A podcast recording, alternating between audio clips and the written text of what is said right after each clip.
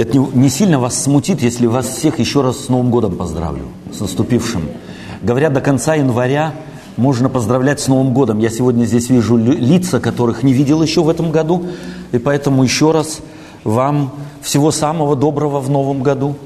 Пусть Господь благословит вас обильно, и пусть этот Новый год, э, в который мы всякий раз, входя в Новый год э, с новыми ожиданиями какими-то, чтобы они были благословением нам.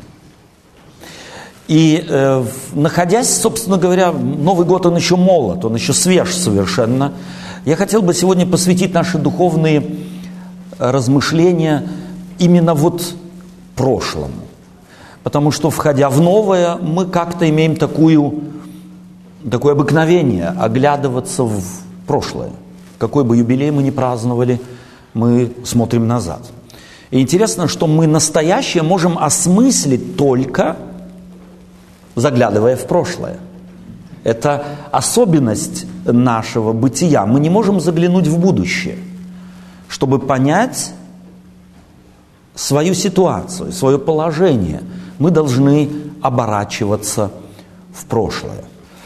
Эм, пример этот дан, дан нам в Библии.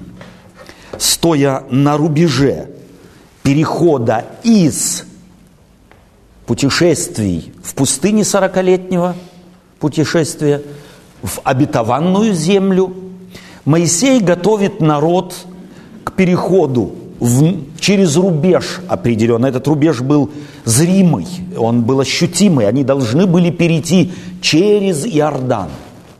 Этим означалось, ознаменовывалась новая эпоха, ознаменовывалось новое начало – что-то наподобие связано всякий раз с Новым годом.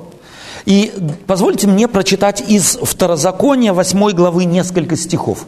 Я буду читать с первого стиха. Второзаконие 8 глава с первого стиха. «Все заповеди, которые я заповедую вам сегодня, старайтесь исполнять, дабы вы были живы и размнож, размножились, и пошли и завладели землею, которую с клятвою обещал Господь отцам вашим. И помни весь путь, которым вел тебя Господь, Бог твой, по пустыне, вот уже сорок лет, чтобы смирить тебя, чтобы испытать тебя и узнать, что в сердце твоем – будешь ли хранить заповеди Его или нет. Он смирял тебя, томил тебя голодом и питал тебя манною, которую не знал ни ты и не знали отцы твои, дабы показать тебе, что не хлебом единым жив человек, но всяким словом, исходящим из уст Господа – живет человек. Одежда твоя не ветшала на тебе, и нога твоя не пухла вот уже сорок лет. И знай в сердце твоем, что Господь Бог твой учит тебя, как человек учит сына своего.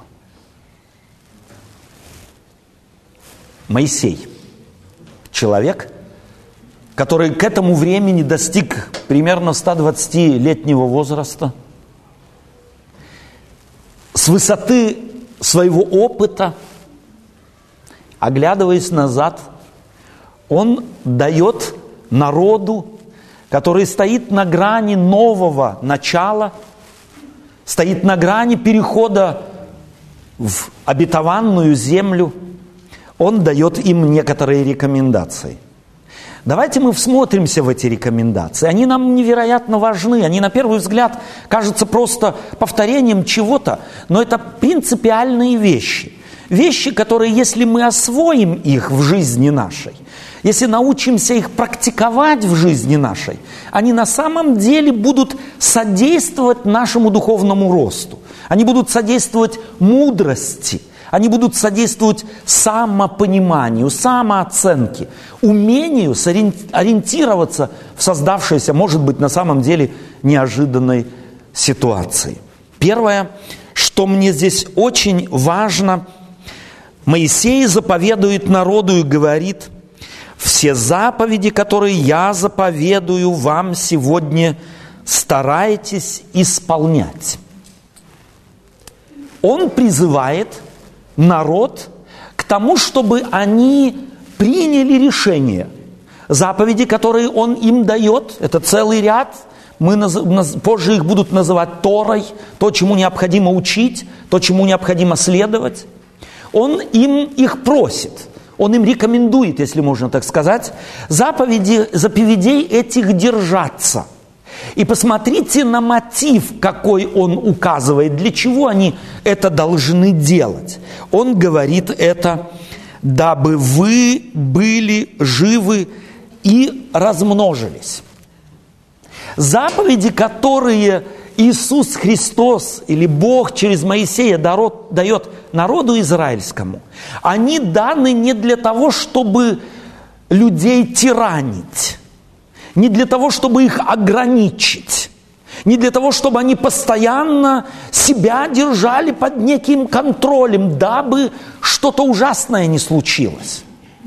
Мотив дачи принципов этих, мотив жизнь, мотив умножения. И если бы мы были тогда, в то время с народом израильским, и слушали бы Моисея, то мы услышали бы, слушай, Оказывается, Бог хочет, чтобы мы стали стратегически сильной нацией. Потому что тогда умножение народа, численное умножение, было стратегическим оружием. Потому что другого не было. И народ был настолько силен, настолько, насколько у них было воинов под ружьем или под копьем – Бог хочет, чтобы они совершенно определенных принципов придерживались, потому что они будут содействовать росту, они будут содействовать развитию. Как мы соблюдаем какие-то библейские принципы? Каковы наши мотивы? Очевидно, здесь Моисею очень важно, чтобы народ, слушавший его, не соскользнул на ложные мотивы. Потому что можно соблюдать какие-то хорошие, благородные, нужные, важные принципы из недобрых мотивов, из мотивов страха, из мотивов переживания, а то огреют или еще что-нибудь, оштрафуют. Будет беда. Такое соблюдение заповедей никогда не вело и не ведет к умножению и не ведет к росту. Почему? Потому что мотив, подобный мотив является страхом. Сам страх сковывает. Страх всегда содействует двум вещам. Либо содействует тому, чтобы адреналин настолько поднялся в крови, чтобы человек убежал даже от собаки, и она его не догнала – либо он настолько его сковывает, что он с места сдвинуться не может. Но никак страх еще никогда не содействовал тому, чтобы у человека идеи начали развиваться какие-то, чтобы он свободно видел ситуацию, в которой находится, и без страха попробовал бы экспериментировать в жизни так, чтобы жизнь получилась. Не так, может быть так, может быть по-другому, так, чтобы жизнь на самом деле была чем-то, чему он радуется – чему наслаждается, чего хочет, чтобы оно у него увеличилось. Страх – ложный мотив. И поэтому Моисей с самого начала призывает народ и ориентирует его на совершенно определенный мотив. Другими словами, мы могли бы сказать, если вы будете соблюдать эти заповеди, то вам будет благо, вам будет хорошо, вы будете живы, и вы будете не только живы на кислородном каком-нибудь кислородной поддержке, но вы будете размножаться. Живость ваша, она будет активной, она будет видна, пульс жизни будет чувствоваться. И чтобы не только это было, но чтобы вы пошли и завладели землею, которую с клятвою обещал Господь отцам вашим. Завладеть, взять в свои руки. Бог хочет, чтобы и Новый год, Новым годом мы владели. Он не хочет, чтобы время владело нами. Он не хочет, чтобы обстоятельства владели нами. Он не хочет, чтобы кто-то владел нами. Это библейский принцип. Не делайтесь рабами человеков. Чтобы мы не стали рабами людей, чтобы мы не стали рабами обстоятельств, чтобы мы не стали рабами каких-то условий, чтобы мы были теми господами в жизни, которые берут жизнь в руки, управляют ей, владеют ей, хотят жить и чтобы приумножалось в нашей жизни то, чем мы занимаемся. И помни весь путь твой. Это следующий очень важный принцип. Когда ты будешь жить в этом новом году, когда вы перейдете через Иордан, хочет сказать э, Моисей народу израильскому, вот тогда, когда будете пере, переходить, перейдете, начнет новая жизнь у вас. Не забывайте прошлое. Не забывайте ваш прошлый путь. Вы знаете, люди, когда им хорошо, а именно так же Бог хочет, э, Бог хочет, чтобы народу израильскому было хорошо. Соблюдайте заповеди, чтобы вы были жили, жили и чтобы вы умножились, чтобы вам хорошо было. Как только нам хорошо, мы все забываем. И эту, эту болезнь людскую, эту склонность человеческую Бог знал, и потому через Моисея предупреждает. Перейдете через Иордан – будете держаться заповедей, принципов жизни, жизнь будет бить ключом. Но если это случится, не забывайте прошлого. Время от времени оглядывайтесь назад. Если мы посмотрим в Библию, в историю народа израильского, то обнаружим, что у народа израильского, как ни у какого другого народа, невероятно много было праздников. И все эти праздники были связаны с их прошлым начиная от Пасхи и многие другие праздники были связаны с их прошлым. Бог буквально хотел застолбить через праздники, через свободное время, которое, которое называлось у них шаббат, конец работы, чтобы они в это время не занимались просто бездельем. Ну, нечего делать, работы нет, ляжем, на, на, набьем животы, ляжем и закроем от полных животов глаза. Нет. Господь хотел, чтобы эти праздники народ использовал для того, чтобы оглядываться назад. Чему же они должны были, оглядываясь назад, учиться? На что они должны были бы смотреть? И помни весь путь твой, которым вел тебя Господь. Это очень важно. Мы можем в прошлое оглядываться, многое вспомнить. Чаще всего мы склонны вспоминать наши промахи. Вот если бы я то, и вот если бы я это, да кабы то, да кабы это. Мне нравится в детстве, у нас была в детстве такая поговорка, если бы не бы, выросли бы во рту грибы. И был бы не рот, а целый огород. Бог не хочет, чтобы народ, вспоминая прошлое, о чем-то вспоминал, сожалея. Вот если бы я женился на той, а если бы я вышла замуж за этого, а если бы мы не сюда переехали, а туда, а если бы я не этим завладел бы ремеслом, а тем, вот если бы. Такое, если бы, ни к чему не ведет. Такое, если бы, ведет к ностальгии, бесплодной, бесцельной, и никчемной. Господь хочет, чтобы ты вспоминал не те ошибки, те пути, которыми ты шел. Они почти всегда ошибочные. А те пути, которыми Бог тебя вел. Посмотри назад и найди, где в твоем прошлом Бог тебя вел. Это вдохновляет, это высвобождает новые силы, это дает надежду. Это в, в жизни дает позитивный ориентир. И только человек, думающий позитивно, только человек, умеющий видеть, где же Бог, его недальновидность, его близорукость, его неспособность смог его от этого сохранить, смог из ничего что-то сделать, это вдохновляет. Это знали уже сколько тысяч лет тому назад? Добрых три с половиной тысячи лет тому назад. Сегодня это взяли на вооружение спортсмены. Тренеры спорт, спортивных команд, я не так давно слушал, сейчас начинается новый футбольный сезон в Германии, и команда не очень прославленная, с малыми реликвиями, должна выступить против Байерн Мюнхен, одна из самых лучших европейских команд. И их спрашивают, а вы боитесь? И тренер говорит, нет, мы не боимся. Чувствуете, что это тот же принцип? Бог не хочет, чтобы мы, оглядываясь назад, искали бы наши ошибки, искали бы наши промахи. Почему? Потому что это опять сковывать начнет, а вдруг я опять промахнусь. И тогда это рождает в человеке ментальность, лучше ничего не делать, тогда вообще не ошибусь. Но такому человеку лучше сразу в гроб. Ничего не делает, только труп, и он никогда не ошибается. Еще раз мы оглядываемся назад и в нашем прошлом ищем не наши ошибки. Простите, но к этому склонны христиане.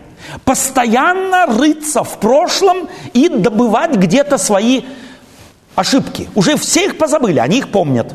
И тогда у них появляется такое благочестивое чувство печали о своей беде. Бог этого не хочет. Бог хочет, чтобы мы жили верой. Каялся ты когда-то в прошлом, сделал ошибку, чего-то не получилось, каялся? Вот верь, что тогда, когда ты раскаялся, Господь раз и навсегда тебе простил. Знаете, какой, какую картину, какой образ древний пророк употребляет для того, чтобы вот этот процесс прощения Господня продемонстрировать? Он использует картину прихода верующего человека в Древнем Израиле в храм. Согрешивший приходил в храм и как бы образно полагал грехи свои себя на жертвенное животное. Это жертвенное животное брал священник и уводил и приносил в жертву. И Бог говорит, если ты пришел ко мне с моими грехами через древнего пророка, то я их бросаю за хребет мой в пучину морскую. Бог в пучину морскую бросает, но не перед глазами, а за свою спину, чтобы не видеть их. И что мы делаем очень часто? Мы одеваем благочестивую подводную маску, воспоминания наших прошлых грехов. И ныряем в кто его знает какую глубину. И там роемся, муть эту наводим, лишь бы достать и ощутить благочестивое такое вот переживание наших прошлых грехах. Это не библейский принцип и не Божий принцип, сатанинский, языческий, человеческий, какой угодно. Он ни к чему не приводит. Нам надо научиться жить верой в благодать Божию, способного прощать грехи раз и навсегда и не возвращаться к ним. Бог не возвращается – мы тем более должны бы не возвращаться. И интересно, в быту мы так делаем. Если я у кого-то занял 100 евро, но в силу моей финансовой, моего финансового неблагополучия, постоянно говорил моему заемщику, отдам как-нибудь, потерпи, отдам, отдам, прошел год, второй, третий – и он уже говорит, знаешь, сколько ты мне должен? Ты уже не 100 должен, ты мне уже 300 должен. Да ладно, забудь, я не ожидаю от тебя. Мы что делаем, когда нам прощают наш долг финансовый?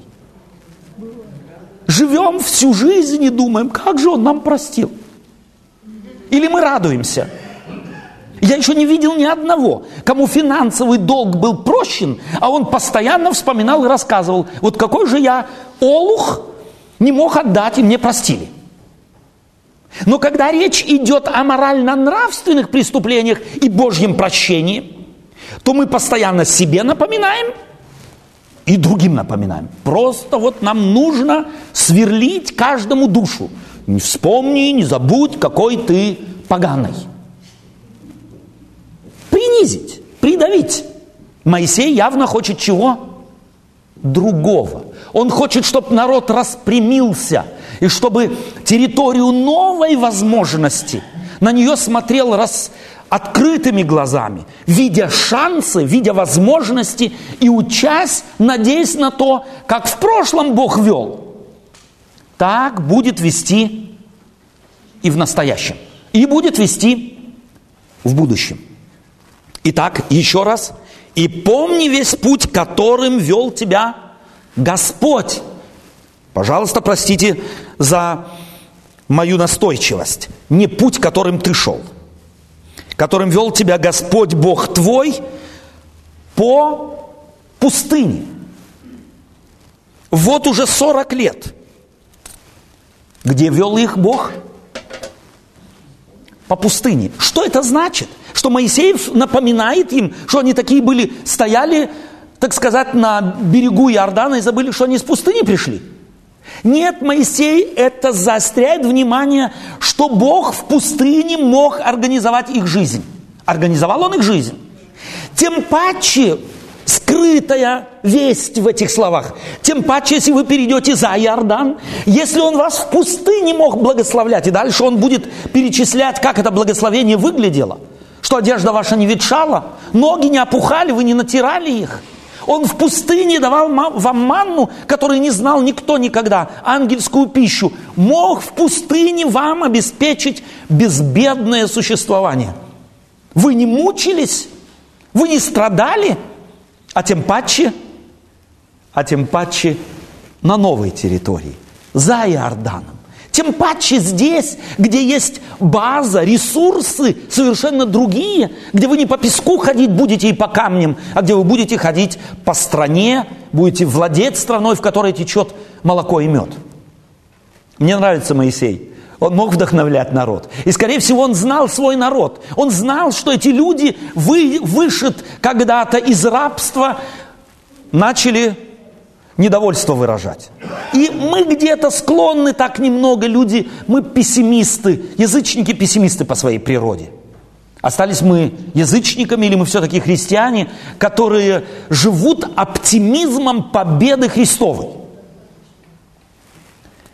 Итак, помни весь путь, которым вел тебя Господь, Бог твой, по пустыне вот уже 40 лет, чтобы смирять тебя чтобы испытать тебя и узнать, что в сердце твоем будешь ли хранить заповеди его или нет.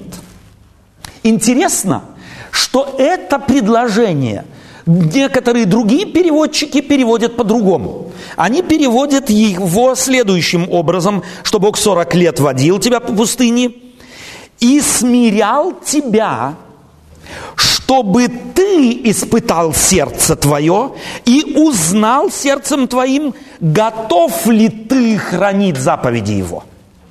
Вот как Бог вел. И мне этот вариант более симпатичен, он, собственно говоря, ближе к оригинальному тексту. Бог водил вас в пустыню. Он смирял, он делал то, он делал другое, он допускал разные вещи. Знаешь для чего? Знаешь Израиль для чего? Знаешь христианская церковь для чего? для того, чтобы ты узнал твое сердце. Что там творится? Что в твоем сердце? Каковы твои мотивы? Богу важны мотивы твоего сердца. Из каких мотивов, побуждений ты вступаешь или, да, в Новый год? Каковы твои мотивы? Чего ты хочешь? Что является движущим началом в тебе? Страх? 2012 год, там где-то майя что-то сказали, там еще кто-то сказал, там колдуны наколдовали, там 21 декабря 2012 года. Сатана буквально пытается нагнетать ужас, пытается нагнетать страх. Вы думаете, израильтянам, стоявшим на берегу Иордана, никто не нагнетал страх – Вспомните соглядатаев, которые пошли в Ханаан и вернулись. Двое из них говорили «супер», а десять человек чего говорили? Да мы как саранча перед ними. Там это, это, это не люди, это башни. Это не, это не, не народ, это, это как, я не знаю что, мы перед ними какие-то пигмеи. Десять человек говорило это. И что вы думаете, когда Господь их подвел к Иордану, у них сердце не ёкнуло? Они не думали, кто ж теперь прав? Халев? Иисус Навин? Или те десять, которые испугались, будучи там в той стране? Страх, он всегда превалирует. И в этом соотношении десять боящихся и двоих оптимистов, это соотношение, оно всегда еще было неким, некой реальностью. Если в церкви или в жизни что-то мы хотим сделать, что-то новое начать, то сколько у нас аргументов за и сколько против? В большинстве случаев у нас против всегда гораздо больше аргументов. Я сейчас вспоминаю просто бывший Советский Союз. Времена перестройки. Перестройку никто не хотел, никто не ждал, но когда она, она пришла, все радовались. А как только она начала, так сказать, плоды приносить, то было противников и по сегодняшний день. Как много людей, хотящих в прошлое. Чтоб Брежнев опять был, чтоб Черненки опять были. Нам туда бы, вот это вот красный червонец. Все было бы дивно. Что нас угнетали, что нам не давали, что мы только в кухнях анекдоты рассказывали, если вообще рассказывали, и там тряслись. Это уже не все, это уже забылось. Такие мы люди – и в духовном плане мы абсолютно те же. Мы всегда чему-то новому мы смотрим с подозрением. У нас даже есть поговорка. Я только врагу моему желаю жить во времена перемен. Но знаете, что мы перемен остановить не можем? Что мы не можем стоять на месте? И если мы не будем идти в ногу со временем, в ногу с теми необходимостями, которые нам поставит время перед нами, нас снесет лавина, лавина постоянных изменений. И погребет под собой. Это хотел Моисей своему народу сказать, дорогой народ израильский, вы стоите перед радикальными переменами. Начнется все снова. Вы все будете переживать в первый раз – и вы знаете, какой, какое, собственно, э, ложное, какое представление у большинства из нас, э, живущих на земле, господствует, управляет нами. Я все знаю. Но точно так же, вспомните ваше детство, как в детстве мы себя и в ранней молодости спрашивали, а каким же вот будет вот то, зрелая жизнь, какая она будет, и мы ожидали в детстве, скорее бы она наступила. Сегодня внучка у меня была, ей через неделю будет 12. Она говорит, дедушка, мне будет через неделю 12. Когда же мне будет 15? Я вспоминаю, вижу ее в ней себя. Я так хотел повзрослеть. А теперь повзрослевши, торможу. Я хочу, чтобы все остановилось. Это наш естественный механизм. Но этого как раз нельзя делать. Ни в коем случае нельзя идти на поводу вот этого животного внутреннего механизма желания приостановить движение изменений. Все меняется. В жизни меняется все. Каждый новый день не похож на прошлый. И в каждый новый день, дорогие друзья, нам нужно принимать новые решения, для которых мы редко найдем, редко найдем поддержку в опытах прошлого. И тот, кто думает только потому, что мне 30, 40, 50, я теперь с, остатком жизни справлюсь, тот глубоко ошибается. Тот не минуемо, неминуемо переживет катастрофу. Потому что тот, кто не открыто относится к жизни и не помнит, что все меняется и завтрашнее не похоже ни на что, что я пережил в прошлом, что мне нужен открытый подход, доверие к Богу, умение на самом деле оценивать резу... Э, э, ситуацию по возможности объективно – без страхов. Кто этого не сделает, кто на это не настроится, тот неизбежно потерпит крушение. Иисус Христос через Моисея, Бог через Моисея говорит 40 лет, Бог водил тебя по пустыне, чтобы ты узнал сердце твое. Это важно. Давайте будем время от времени в 2012 году как можно чаще заглядывать в наше сердце. Давайте будем оценивать мотивы, которыми мы руководствуемся, делая одно, другое, третье. И если нас где-то будет сковывать страх, если будет сковывать боязнь, может быть сомнение, справлюсь ли я с чем-то, то Библия нам говорит что? А если у кого не достает мудрости, то что нужно делать? Просите у Бога, дающего всем просто и без упрека, и дастся ему. Я хотел бы, чтобы в 2012 год, входя, мы на самом деле имели бы позитивный настрой и обращались бы к нашему сердцу, обращались бы в прошлое и старались бы узнать сердце наше, как оно бьется, каковы мотивы моего сердца. Еще раз, Он смирял тебя, томил тебя голодом и питал тебя манною, которой не знал ты – не знали отцы твои, дабы показать тебе, что не одним хлебом живет человек, но всяким словом, исходящим из уст Господа. Не хлебом единым, не тем единым, что касается нашего тела, нашего желудка, но всяким словом. Человек живет духовными ценностями – на которые как раз Моисей здесь и хочет сориентировать свой народ. Почаще оглядывайся назад. Узнай твое сердце. Как бьется оно? Это твое сердце. И потом и потом он, продолжая, говорит, напоминает их, одежда твоя, им, одежда твоя не ветшала на тебе, нога твоя не опухла, вот уже 40 лет. И знай в сердце твоем, что Господь, Бог твой, учит тебя, как человек учит сына своего. Как отец учит сына. Здесь Моисей еще раз, и он, как никто другой, знал на собственном опыте 120-летней жизни, что значит ходить с Богом. Что значит быть воспитываемым Богом. Он хочет сказать, что все, что в твоей жизни случается как бы субъективно, ты не видел это ужасным, случившееся, Бог допустил это. Он допускает в твоей жизни для того, чтобы ты учился.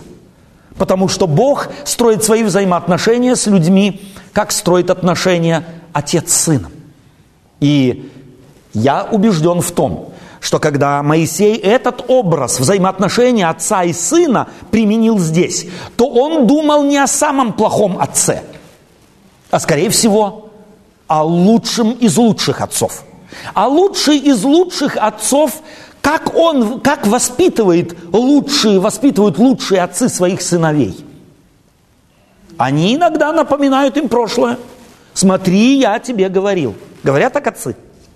И чаще всего разумные отцы не говорят это как упрек, а говорят это как напоминание, то бишь учись в прошло, у прошлого. Потом они показывают, дают пример собственный, являют собственный пример. Делают что-то вместе со своими детьми, со своими сыновьями. А иногда дают задания и смотрят, как сын справляется. Эти механизмы и Бог употребляет в жизни и во взаимоотношениях со своим народом, с верующими людьми. Через своих пророков он учит. Через своих же пророков он напоминает прошлое. Через своих же пророков он давал и пример, как может человек быть недальновидным или как он может быть успешным. И он и сам дал пример. Иисус Христос, будучи Отцом всей Вселенной, пришел в этот мир и стал человеком, и по виду став как человек, жил здесь на земле и дал нам небольшой пример. Мы можем смотреть на него, как на образ, которому, может быть, чуть-чуть стоит подражать. Иисус Христос проводил немало времени в молитве. Иисус Христос видел нужды людей. Иисус Христос имел друзей, узкий круг. У него был и широкий круг. Он иногда обращался к тем, кого учил, к своим ученикам, будучи Господом. Он их спрашивал, а за кого люди меня принимают? Он не чурался вступать в общение со своими последователями, со своими друзьями. Он так и говорит им, я уже не называю вас рабами, но называю вас друзьями. Он имел этот кураж относиться к людям, смертным, грешным, слабым, как к равным, спрашивать у них совета, спрашивать их точки зрения, спрашивать, чего же они слышат, чего они бы и как они переживают происходящее. Мне нравятся эти библейские принципы. И сегодня немного их так вычленив один за другим, я хотел бы, чтобы вы взяли их в будущий год. И чтобы, может быть, на самом деле, пришед сегодня домой, записали себе эти важные принципы. И время от времени освежали бы их и руководствовались. Наша жизнь в 2012 году удастся. Удастся не потому, что мы что-то сделаем, а потому, что Бог на нашей стороне. И потому, что Он обещал вести нас по пустыне жизни. И Он в прекрасный день, один прекрасный день, проведя нас через пустыню жизни, приведет нас и к берегу вечного Иордана, и новой земли, и нового неба. А покуда мы путешествуем здесь, и если народу израильскому Бог давал, и у них не ветшала одежда, и не, упаха, не опухали ноги, а иногда Он их испытывал голодом, иногда Он их испытывал недостатком. Это делает Он и сегодня в нашей жизни. Давайте мы посмотрим и будем вглядываться в происходящее с нами и спрашивать себя, чего же Господь хочет мне сказать. Давайте мы приложим ухо к пульсу времени, через которое Господь говорит с нами, чтобы сделать нас чувствительными, сделать нас внимательными, сделать нас оптимистами, сделать людьми, берущими жизнь в руки и не боящимися жить. Аминь.